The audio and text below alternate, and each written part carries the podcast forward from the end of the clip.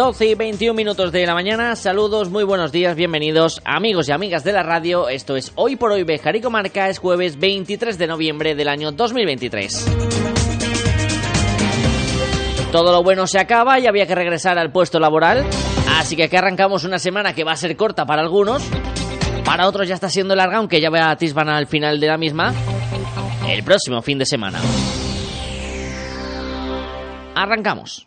Y opino de que, opino de que, opino de que, opino de que, opino de que, opino de que, opino de que, opino de que, opino de que, opino de que, opino de que, En un programa de jueves que nos va a llevar hasta la una de la tarde, en el que hoy vamos a hablar con Iván Parro, nuestro sociólogo de cabecera, que ya saben que tiene la sección los martes habitualmente, pero al que le hemos pedido un favor para que esté en este jueves con nosotros, ya que el martes no estábamos trabajando.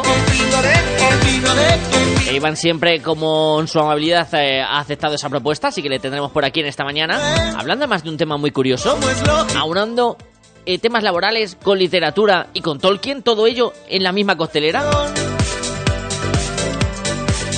Si escribo faltando. También vamos a hablar de teatro, porque nos dejó por aquí pendiente nuestro amigo Fernando Saez de, de Miera una crítica del paso de Miriam Díaz Aroca por el Teatro Cervantes con esa obra Lorca Vicenta. Y finalizaremos con la pincelada de Carmen Carpio, dentro de esta estación del otoño en que nos encontramos. Opino de que, opino de que, opino de que, opino de que, opino de que, opino de que, opino de que, opino de que, opino de que, opino de que, opino de que, opino de que, opino de que, opino de Repasaremos también la actualidad del día y todo lo que nos dé tiempo a contar antes de que el reloj alcance las 13 horas, la una de la tarde, aquí, en su casa, el 88.3 de la FM en Cervejar. leímos. Bienvenido, bienvenida y gracias como cada día por estar al otro lado. No sé si en foro coches o en otra dirección. Pero. Y la primera parada, como siempre, buscar la previsión del tiempo para hoy. ¡Shakira!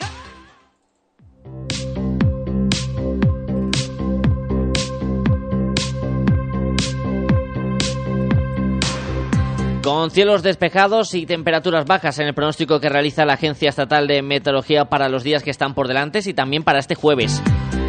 Con máximas que apenas van a llegar a alcanzar los 11 grados, mínimas que caerán hasta los 2, sobre todo a últimas horas de la jornada.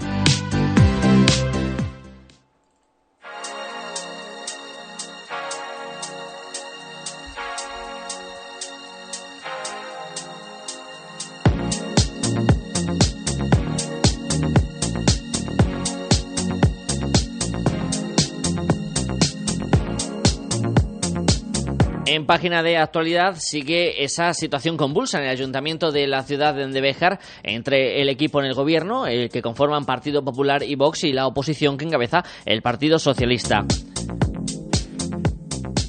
Y es que el Grupo Municipal Socialista quiere llevar al próximo pleno una moción que, con el apoyo del resto de concejales de la oposición para salir adelante, eh, pretende retirar las retribuciones que el equipo de gobierno percibe en materia económica en concepto de su asistencia a plenos y comisiones y también por lo que perciben por las delegaciones que asumen cada uno de los concejales del equipo de gobierno. Escuchamos a Antonio Cámara, concejal del Partido Socialista en Béjar. Sabemos que hay una situación ahora mismo en el ayuntamiento eh, de crispación y de, eh, habiendo habido por el parte del Pleno una reprobación del señor alcalde con un grupo de gobierno que dividido, roto eh, desde de cómo comenzó y creemos que, con la ralentización que está sufriendo el ayuntamiento, bueno, pues hay que, hay que trabajar de otra manera. Y posiblemente esa venga por parte de que haya eh, las liberaciones pertinentes eh, de concejalas y concejales que tienen que, que dedicarse a, gobernar y que se lleven a pleno, que es una cuestión totalmente legal y, como hemos dicho en algún momento, y de hecho ha sido así en la pasada legislatura, en la que solamente había una, una eh, liberación, vamos a decir, para que lo entienda todo el mundo, en su puesto de trabajo para dedicarse al 100% al ayuntamiento, que era por parte de antes la alcaldesa y luego el alcalde cuando, cuando lo fui yo, pues creemos que ese- esta es la forma en la que no, no debe haber salarios encubiertos, sino que debe ser un salario eh, directo, normal, con su seguridad social y dentro de, las cláusulas que, se tienen y que debe aprobarlo, por supuesto, el, el Pleno. Los socialistas denuncian que los concejales del equipo de gobierno perciben más dinero del que inicialmente se había dicho en el arranque de legislatura, a pesar de que no existen dedicaciones exclusivas. En este sentido, el alcalde Luis Francisco Martín respondía que ellos han llegado al ayuntamiento para trabajar y acusaba de tener una doble vara de medir al Partido Socialista en función de quien esté ocupando el sillón de la alcaldía. Escuchamos a Martín.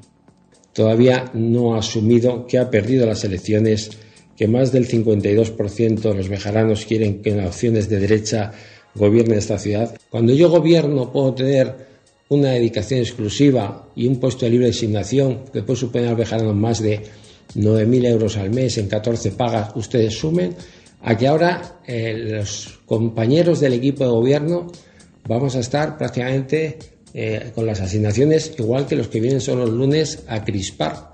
Mm, si ellos lo ven lógico, si piensan que así nos vamos a alcanzar, hay que dejar un mensaje claro. Hemos venido aquí a dar soluciones a los bejaranos. Hemos venido a intentar resolver los problemas de los ciudadanos. Y que podrán hacer todas estas jugadas poco elegantes, pero no nos van a mover, no nos van a mover del sitio. Ahora que los vejaranos juzguen un señor puede ganar 5.000 euros en 14 pagas y ahora quieren que los concejales del equipo de gobierno estemos aquí, bueno, pues no son 57 euros por pleno, 16 por comisión información. Bueno, pues a lo mejor rascando, rascando los 300 eurillos. No sé, el vejarano que me está escuchando no lo va a entender. No va a entender por qué antes sí se podían tener esas asignaciones pero no son las asignaciones, porque hemos entrado a poner ese orden del despilfarro. Un despilfarro. No se puede ir a Fitur y gastarse 63.000 euros. No se puede ir a, a ferias con gastos pagados y gastos bestiales. Este no es el único punto de fricción entre Partido Popular y Partido Socialista, porque los populares acusan al anterior equipo de gobierno de no haber eh, movido ni un solo dedo para que se lleve a cabo eh, las obras de mejora en la Plaza de Toros a través de una subvención que concedía la Consejería de Cultura, Deporte y Turismo de la Junta de Castilla y León y que está a punto de perderse. Escuchamos a Luis Francisco Martín. Es que un nuevo proyecto. La verdad que hay que agradecer siempre a la Consejería de Cultura el cariño que tiene esta ciudad y las necesidades de la Plaza de Toros, se hizo una memoria valorada con unos objetivos, el balconcillo, recuperar el balconcillo, el tema de, los toriles, mejorarlos, y con esa idea se dio una, primera eh, subvención eh, ingresada hace ya muchísimo tiempo, en el mes de enero febrero, eh, nada más tomar posesión en la Consejería de Cultura. Eh, licitaron por el precio superior al dinero que tenían, claro, quedó desierto. Es decir, no querían hacer la obra, querían perder la subvención. No le interesaba. No sé si es porque venía de la Junta de Castilla y León, o porque no le interesa el mundo de los toros, o porque no querían hacer esta obra. Nosotros cogemos una subvención de forma rápida, con el arquitecto ya designado, y de forma rápida tenemos que elaborar un, un proyecto pero claro, en consenso con la Comisión Provincial de Patrimonio de tanto del Salamanca como de Valladolid. Estamos trabajando en un BIC y hay que trabajar con cuidado, con delicadeza, con elegancia y que afecte lo menos posible al BIC. Por su parte, los socialistas responden al regidor municipal que habían dejado vacante esa adjudicación al no haberse presentado ninguna empresa para hacerse cargo de esa obra y no querían condicionar las decisiones al equipo de gobierno que resultará de las elecciones. Antonio Cámara. No han venido por dinero, han venido a trabajar. Nosotros pensamos que todo trabajo debe ser remunerado y debe ser remunerado dentro de, la ley y con el sistema de liberaciones. Pero ellos tampoco, tampoco lo ven así. Y estoy seguro de que de una vez se van a poner a, el, señor alcalde, me refiero al señor alcalde, eh, se pondrá a trabajar. Ahora hemos visto que está diciendo que hay cosas que no se han hecho porque no las habíamos hecho nosotros, como el tema de la subvención de la Plaza de Toros, para la que le queda dos meses escasos para poder justificar esa subvención, y ahora resulta que también es culpa nuestra cuando lleva cinco meses sin ponerse a trabajar. Y ahora todo tiene que venir deprisa deprisa y corriendo. Nosotros ya habíamos lanzado solicitud de presupuestos, bien es verdad que no, no vino ninguno de manera abierta, empezamos a contactar con, con arquitectos que, pudiesen hacer este proyecto y que fuesen además también acordes con lo que pedía eh, lo que pudiera pedir patrimonio, de manera que se lograse el máximo consenso entre las administraciones también a la hora de ver qué es lo que se hacía. Y paramos en el momento en el que vimos después de las elecciones que lo propio era que hubiese todo apuntaba que iba a haber una coalición de gobierno eh, Vox PP, como de hecho ha sido, y no queríamos dejar hipotecado ya con un proyecto iniciado, que había tiempo más que suficiente, como de hecho se ha demostrado. Lo que ha habido es una inacción, una inactividad por parte de, del señor alcalde durante estos cinco meses en cuestiones tan importantes como esta subvención. 12 y 31 minutos de la mañana, pausa y seguimos. Cadena Ser, Bejar.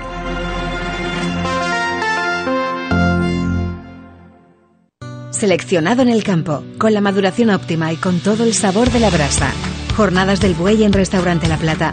El verdadero sabor de la carne para los paladares más exigentes. Restaurante La Plata, en la entrada de Bejar. Reserva tu mesa en nuestra web y en el 923 400 282.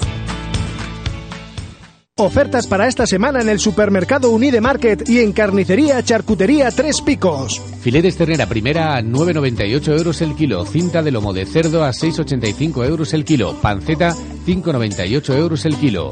Jamón serrano bodega 9,98 euros el kilo. Gamba plancha fresca extra 9,98 euros el kilo. Además de estas, otras ofertas pensadas para ti. Aceite girasol Unide 1,39 euros. Barra recién hecha 0,49 euros unidad.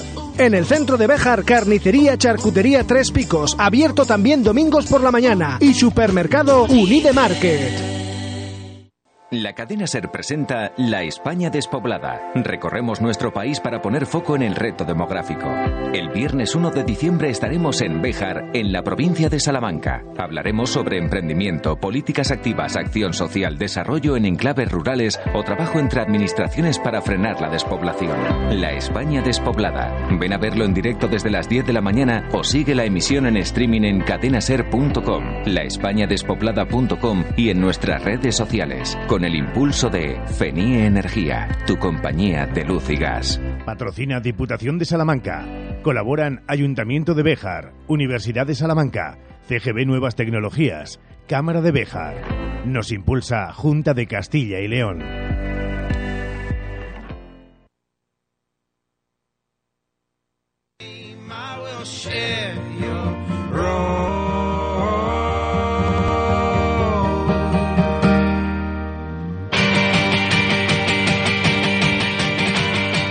Afrontamos el tramo final de este mes de, noviembre. Volvemos a recibir 15 días después a nuestro sociólogo de cabecera en antena, a Iván Parro. Hola Iván, muy buenos días.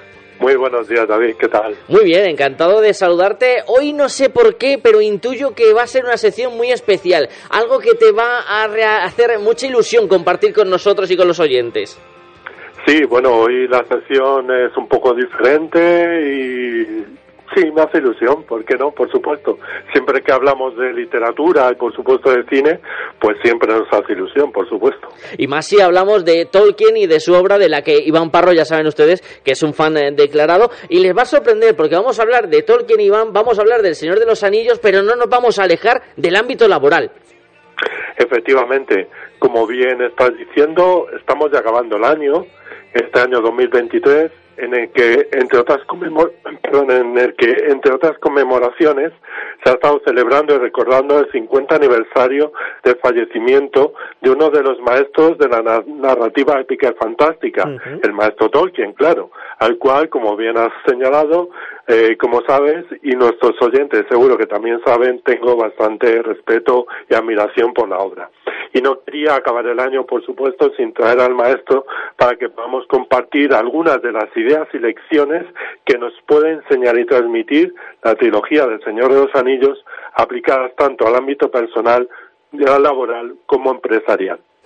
Así que de alguna manera, como decía antes, hoy traemos cine y literatura a esta sección y hoy animamos como por supuesto siempre lo hacemos, a leer y a ver cine, que son dos herramientas importantes no solo de cultura y de entretenimiento, sino también de educación para la vida. Pues querámoslo o no, de alguna manera, el cine educa, el cine refleja en buena parte de la vida con todo lo que ello supone. El cine además es siempre una excelente herramienta para descubrir en las películas determinados temas y cuestiones que en el frenesí de la acción, de las risas, del miedo, de las emociones pueden pasar desapercibidas, pero que ahí están para que nos demos cuenta de ellas. Y hoy he querido traer El Señor de los Anillos para entresacar de esa trilogía algunas cuestiones relacionadas con los trabajos y con las empresas. Así que si te parece bien, David, comenzamos. Pues vamos para ello, Iván. Pues creo que todos los oyentes conocen, o al menos habrán oído alguna vez, citar a Tolkien al Señor de los Anillos, que no solo es uno de los libros más vendidos del mundo, sino también uno de los más traducidos. Su primera adaptación cinematográfica, llamada La Comunidad del Anillo, se estrenó en el año 2001 y a día de hoy sigue siendo un referente. Este año, precisamente, además, están celebrando no solo los 50, el 50 aniversario del fallecimiento de Tolkien, sino también los 20 años del estreno de la última parte de la trilogía El Retorno del Rey. Mm, si me permites un minuto para contar eh, así, digamos, a buena pluma, eh, lo que es El Señor de los Anillos. El Señor de los Anillos es una continuación del Hobbit y cuenta la historia del anillo de poder o de un anillo de poder que debe ser destruido en el monte del destino para derrotar al mal que asola la Tierra Media. Frodo Bolsón es un pobrecito, pobrecito, porque madre mía, es un pobrecito joven de la comarca quien se autoelige para ser ese portador del anillo que poseía su tío Bilbo y llevarlo a su destrucción. Y junto con su inseparable compañero, amigo, escudero, todos los calificativos que podamos decir, Sam, hacen un viaje épico hacia el lugar donde deben arrojar el anillo. Y aquí lo dejo. y a partir, de ahí les, pasan muchas cosas y muchas aventuras y les invitamos a que lo lean, Iván, porque, claro, resumir en un, en un programa de radio, ya de, no de 40 minutos, en un programa de radio de hora 40, en la extensa obra del Señor de los Anillos, iba a ser complicado. Yo lo he hecho en 10 segundos, así que por así decirlo, unas pequeñas notas y invitamos a nuestros oyentes para volver a leer o ver la película, por supuesto. Y las versiones extendidas también las pueden ver si quieren o las versiones extendidas son una maravilla, porque hay muchos muchos detalles y muchas cosas que se pierden, digamos, durante la versión normal, entonces las versiones extendidas son estupendas. Bien, pues el Señor de los Anillos nos deja algunas lecciones e enseñanzas que podemos aplicar o adaptar a nuestros entornos laborales o incluso a nuestras empresas. Por ejemplo, una de las que más claramente aparece a lo largo de toda la obra es el trabajo en equipo, por supuesto, ya que desde el principio todos los personajes implicados se unen y trabajan codo con codo para alcanzar ese objetivo común a todos, que no es otro que la derrota de Sauron, la personificación del mal absoluto, el Señor Oscuro, al cual también haciendo, preparando esta sección, también se le llama igual el, en, el, Harry Potter, también tiene el mismo nombre, el Señor Oscuro. sí sí, me daba cuenta el otro día, lo que va a requerir de ellos una absoluta y abnegada predisposición para colaborar en, equipo, sacrificarse en aras del bien común, comunicarse y entenderse mutuamente de una forma efectiva y eficaz. Por ejemplo, en las dos torres, que sería la segunda parte de la, trilogía, eh, Aragorn, Legolas y Gimli se unen al pueblo de Rohan para luchar contra el terrible enemigo. Y de así de este modo en la empresa, en cualquier en cualquier empresa, incluso en la vida cotidiana, el trabajo en equipo es esencial y fundamental para lograr el éxito, debiendo trabajar y cooperar todos juntos para lograr las metas y objetivos marcados. Hay una frase que dicen los tres personajes y es cuenta con mi espada y con mi arco y con mi hacha. Todos ponen a disposición del grupo las herramientas, los conocimientos y las habilidades más importantes para conseguir ese fin común. Pero es que hay una cosa importante y es que a lo largo de toda la saga, también lo vamos a ver o se ve en el Hobbit, nos damos cuenta que este trabajo en equipo también es diverso. ¿Y qué quiere decir que sea diverso? Que de procedencias y grupos diferentes, tanto hobbits, humanos, elfos, enanos, ents y otras criaturas dejan a un lado todos los prejuicios, opiniones negativas, etcétera, que tienen unos sobre otros, porque se dan cuenta e interiorizan que si no están juntos y trabajan unidos, nunca van a conseguir esa meta. Una meta que, por cierto, en este caso, va a ser favorable para todos los actores y grupos implicados. Es, por tanto, gracias a esta diversidad de habilidades, lo que hoy se conoce como las skills, y gracias a la riqueza que pueden aportar esas perspectivas diferentes y diferenciadas, es como todos los personajes demuestran que son importantes y que sin ellos no sería posible cumplir con la misión marcada. Lo que nos puede llevar a pensar que un equipo o un grupo puede ser mucho más efectivo y eficaz cuando en él hay diversidad y pluralidad de opiniones y de ideas. Así, y termino este punto, quiero decir o quiero señalar que la diversidad puede convertirse muchas veces en riqueza y en crecimiento más que en peligro, en amenaza o en desconcierto. Tomamos nota. Otro tema, ¿cómo? Que vamos tomando nota, Iván. Tú no te preocupes que yo voy apuntando todo, ¿eh? Vale, otro tema que aparece a lo largo de la saga es la gestión de recursos. Los personajes han de aprender y ser sabios gestores del tiempo, de la energía y de la comida, por ejemplo, pues en su largo camino cada vez se encuentran más cansados, más agotados, con menos fuerzas, más débiles e indefensos tras tantas luchas o pasos ya recorridos. Esto lo comprobamos con mayor claridad en el retorno del rey, cuando Frodo y Sam están cada vez más cerca del monte del destino, pero cada vez están más débiles.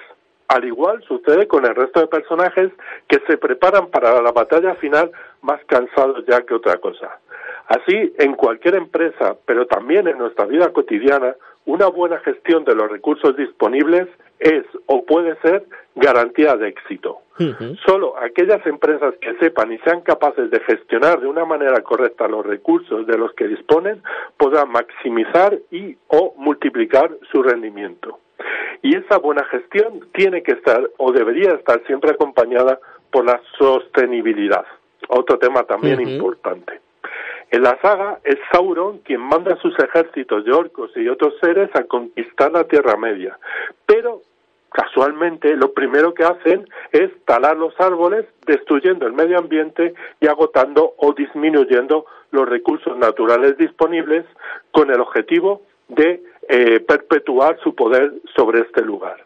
Es un tema este, el de la sostenibilidad, del cual se ha hablado y se sigue hablando hoy en día, porque en cierto modo dependemos también de ella para nuestra propia subsistencia y de las generaciones que vendrán detrás de nosotros. Por lo tanto, es fundamental, prioritario y esencial gestionar de manera mucho más responsable y eficiente los recursos naturales y proteger el medio ambiente para garantizar un futuro mucho más sostenible y bueno para todos. Fíjate que temas que ahora están tan de moda, Iván, y que ya en su momento, de una forma más o menos eh, clara o más o menos eh, sucinta, ya aparecían en El Señor de los Anillos. Sí, por supuesto, hay muchísimos temas que se hablan en El Señor de los Anillos y este es uno de estos y este es uno de ellos que realmente llama la atención como lo primero que hacen las huestes, por así decirlo, del Señor Oscuro es acabar con la naturaleza. De alguna manera, un poco en ese sentido, pues privar a los a las a, la, a los grupos de, de, la Tierra Media de sus recursos naturales un poco en ese sentido también de perpetuar ese poder que tienen y para acabar esta pequeña semblanza de enseñanzas del Señor de los Anillos quisiera referir quisiera referirme también a la toma de decisiones que es algo intrínseco también a cualquier persona y que por supuesto también aparece reflejado en esta trilogía. Todos los personajes principales deben tomar decisiones importantes en momentos difíciles y tienen y deben de evaluar los riesgos y los beneficios de esa decisión para saber si pueden tomarla o rechazarla. Un ejemplo de ello, muy claro además, lo vemos cuando Frodo debe decidir de manera definitiva en el concilio si quiere ser el portador del anillo de poder o no. Él sabe de sobra que va a suponer una gran carga, un una gran responsabilidad, un enorme desafío, pero al final toma esa decisión que cree que es la mejor, primero, para no perjudicar al resto y segundo, por el bien común, apostando por un ideal mucho más alto que a veces está por encima de cualquier entendimiento. Así igualmente, ya sea en las empresas, en el trabajo y en la vida, a veces se deben tomar decisiones difíciles y lo que debemos hacer es una evaluación de riesgos siempre que sea posible. Y dentro de esta evaluación también se deben considerar esas decisiones a largo, a, largo plazo de las cuales muchas veces pues no nos, no nos damos cuenta o no, les, las consideramos, porque podemos creer o considerar que estamos tomando la mejor opción, aunque al final, a largo plazo, puede volverse en nuestra contra por diversos motivos. En, el, en la saga, por ejemplo, lo vemos de nuevo con Sauron otra vez, el cual toma decisiones a corto plazo. Se alía con magos como Saruman, que le ayudan a expandir su poder, reúne a los ejércitos y guerreros, pero se equivoca subestimando a sus enemigos. Por lo que esas decisiones iniciales, que una vez eh, que digamos toma de manera yo diría algo precipitada, al final se vuelven en su contra hasta provocarle su propia destrucción. Este ejemplo nos debe ayudar a pensar en todo y siempre que sea posible que analicemos las decisiones que tomamos mirando mucho más allá a largo plazo. Efectivamente, no dejándonos seducir por ese efecto positivo inmediato que quizás en el futuro sea negativo. Efectivamente, porque a veces podemos pensar eso, que estamos tomando la mejor, la mejor decisión temporal, pero a la larga esa decisión se puede volver en nuestra contra siempre. Y decir que son muchas otras las enseñanzas que se pueden sacar de esta gran obra de la literatura universal, que no descarto que retomemos en futuras sesiones, aunque hoy lo que quería recordar y compartir son algunas de las más importantes, conmemorando también, antes de acabar el año, ese medio siglo de la desaparición, desaparición perdón, de Tolkien que como ven ya dejaba en su obra pinceladas de esta sociedad del siglo XXI con problemas que empezaban a hablarse en ese momento y que hoy día están en, en, todos los medios de comunicación y que nos puede servir para también mejorar nuestra forma de afrontar en nuestro ámbito y futuro laboral. Efectivamente, hay muchas enseñanzas que pueden ser aplicadas no solo para nuestra vida personal, sino también para nuestra vida laboral. Eh, ese trabajo en equipo, ese compañerismo que vemos en, en, Frodo y en Sam, ese, ese compañerismo también que vemos en el resto de personajes de, de la comunidad del anillo, también nos pueden ser un ejemplo, un referente para, para un poco también nuestra vida, nuestra propia vida. Fíjate que estaba yo pensando, Imán, que también podemos hacer eh, esa comparación entre los estereotipos de compañeros de trabajo que hacíamos hace 15 días con hoy. Porque está San, están por ahí los otros dos hobbies, el, Pippi y el Merrin, que están todo el día enredando. Está Aragorn como el líder, como el jefe que guía el camino de todos. Casi podemos hacer paralelismo entre estos dos temas. Por supuesto que se pueden hacer paralelismos. Por eso decía que dejo la puerta abierta a retomar algunos de los temas para futuras sesiones y efectivamente, como estás diciendo, pues podríamos encontrar algunas de las tipologías, en este caso no compañeros de trabajo, sino compañeros de aventura, por así decirlo, que, eh, que, aparecen dentro de, esta trilogía, de esta fantástica trilogía, que por supuesto animo a recordar, a leer o a ver en las películas la versión extendida, por supuesto. Por supuesto. Y antes de que te vayas, Iván, la pregunta más complicada de la mañana. ¿Estás preparado? Eh, ¿A qué te refieres? Porque viene la pregunta más complicada que te voy a hacer seguramente en, todo el tiempo que llevamos realizando esta, esta sección. Iván Parro, ¿quién es el personaje favorito del Señor de los Anillos? El que llevas en tu corazón. Pues sin lugar a dudas, y sabes que he hecho y he hablado de él en, en muchas ocasiones, eh, mira, tengo ahí un dilema. Tengo dos favoritos. Uno de ellos es, es Aragón, por supuesto, el líder, como decías tú, el montaraz que se convierte en rey. Y por otra parte, Sam. A mí Sam me parece un personaje muy importante dentro de la, trilogía, porque sin él es verdad que Frodo a lo mejor no hubiese conseguido llevar eh, a su destino el anillo y poder destruirlo. O sea que esos serían mis dos personajes favoritos, Aragorn y, Sam. Y esto que acaba de decir de Sam es una verdad impepinable. ¿Cuánto le debe Frodo y la Tierra Media a Sam y no se lo recompensan lo suficiente, Iván? Es que desde luego Sam no, o sea, yo creo que en buena parte el Señor de los Anillos no tiene sentido sin Sam. Efectivamente, pero igual igual que eh, si me permites ese paralelismo que algunos que algunos investigadores han hecho y que yo también en alguna en alguna de mis conferencias he citado eh, eh, Sam con Sancho Panza Efectivamente, ese secundario pero tan necesario para que el héroe cumpla su, su, misión. Les invitamos a que se sumerjan nuevamente en esa lectura o en el visionado de las películas del Señor de los Anillos mientras Iván Parro va preparando el tema que nos traerá dentro de 15 días. Gracias Iván. Gracias a ti. Impactante Black Friday en Salón de Belleza Marta. Hasta el 25 de noviembre, 25% de descuento al adquirir de uno a tres servicios diferentes. Ideal también para regalar. Black Friday en Salón de Belleza Marta. Bejar. La cadena Ser presenta La España despoblada. Recorremos nuestro país para poner foco en el reto demográfico. El viernes 1 de diciembre estaremos en Béjar, en la provincia de Salamanca. Hablaremos sobre emprendimiento, políticas activas, acción social, desarrollo en enclaves rurales o trabajo entre administraciones para frenar la despoblación. La España despoblada. Ven a verlo en directo desde las 10 de la mañana o sigue la emisión en streaming en cadenaser.com, laespañadespoblada.com y en nuestras redes sociales. Con el impulso de FENIE Energía, tu compañía de luz y gas. Patrocina Diputación de Salamanca. Colaboran Ayuntamiento de Béjar, Universidad de Salamanca, CGB Nuevas Tecnologías, Cámara de Béjar. Nos impulsa Junta de Castilla y León. Frutas Bermejo.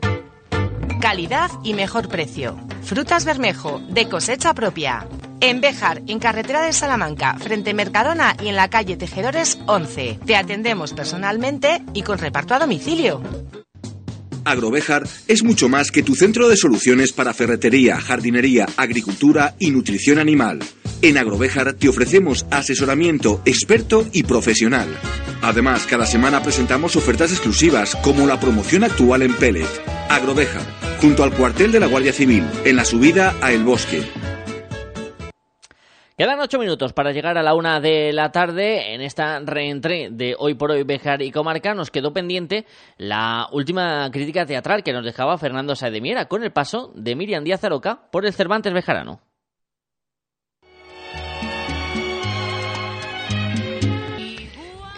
Y estamos con Miriam Díaz Aroca, la actriz que el otro día actuó en el Teatro Cervantes de Bejar. Federico García Lorca hablaba así de su madre Vicenta. Mi madre, es a quien adoro, es también maestra. Dejó la escuela por las galas de labradora andaluza, pero siempre ha sido un ejemplo de vocación pedagógica, pues ha enseñado a leer a cientos de campesinos. Ella me ha formado a mí poéticamente y yo le debo lo que soy y seré.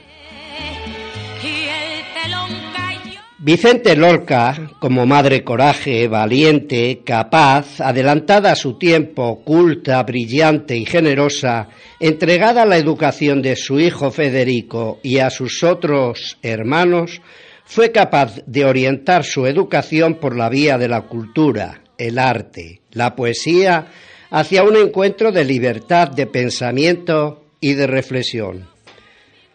Federico García Lorca creció rodeado de mujeres que supieron despertar en él la sensibilidad del arte de la poesía, de la música, del teatro.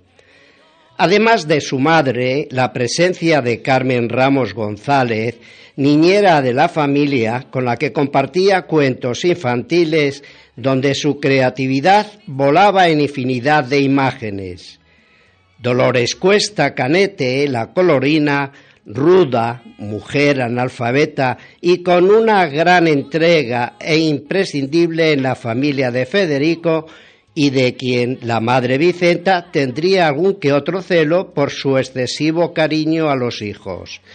Y también Aurelia González García, prima hermana de Federico, la frasquita, una mujer guapa, sencilla, risueña y artista en la guitarra.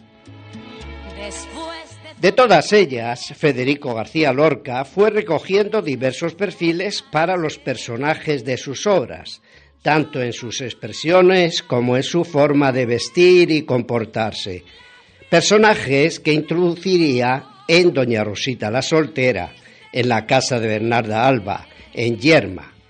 De ellas cogería lenguaje, formas de hablar y muchas de las figuras poéticas y metáforas que escuchara, como la de que echa los huevos cuando se ría el aceite. De ellas y de su imaginación sacaría esos personajes de guiñol, siempre acompañados de música y de guitarra. Pues esto, amigos oyentes, es lo que vimos en el Teatro Cervantes de nuestra ciudad de Béjar el sábado día 11 de noviembre, Lorca Vicenta, en una coproducción de Apata Teatro y El Sol de York, con una extraordinaria interpretación de la actriz Miriam Díaz Aroca. El silencio solemne de cuantos espectadores acudimos a la representación fue lo que percibí a lo largo de estas casi dos horas en donde Miriam Díaz Aroca fue desvelándonos la figura de Vicenta Lorca, esta madre tan poco conocida de uno de los poetas más importantes de nuestra primera mitad del siglo XX, don Federico García Lorca. La magia de la poesía, la belleza de las palabras, las emociones interpretativas de esta actriz volaron desde el escenario a los espectadores.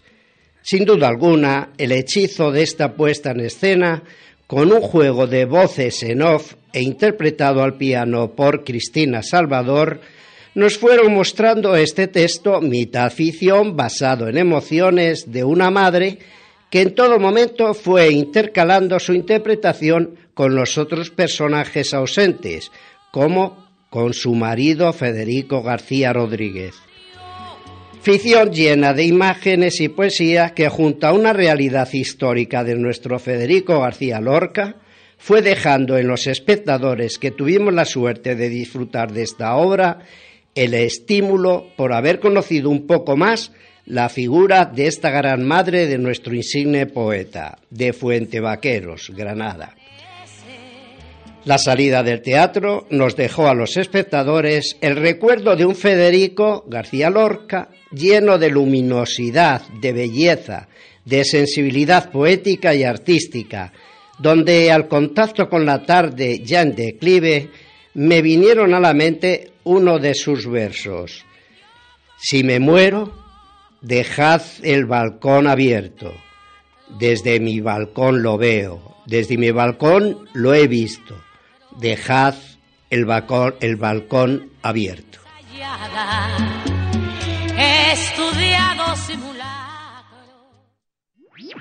Hola Terrícola, interrumpo este espacio para decirte que solo en el Black Friday de Ibarte Ecos, lavadora Midea 8 kilos 1400 revoluciones por solo 339 euros. ¿Tú qué puedes? ¿A qué esperas? Black Friday en Ibarte Ecos. En la calle mayor de Pardiña, 64 de Bejar.